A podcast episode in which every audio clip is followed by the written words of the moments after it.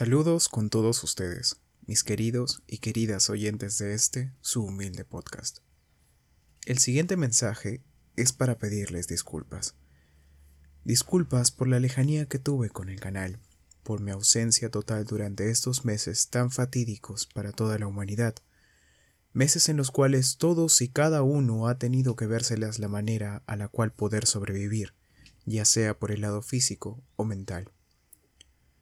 Es por ello, en nombre de ustedes y el amor a esta creación, que decidí retomar todo este proyecto, pero esta vez volver mejor preparado.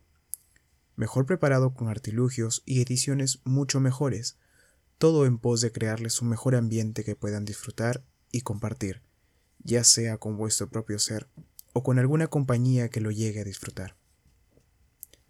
Agradezco mucho el honor de ser escuchado por vosotros y aprovecho este mensaje para poder inaugurar la segunda temporada de Historias cautivas.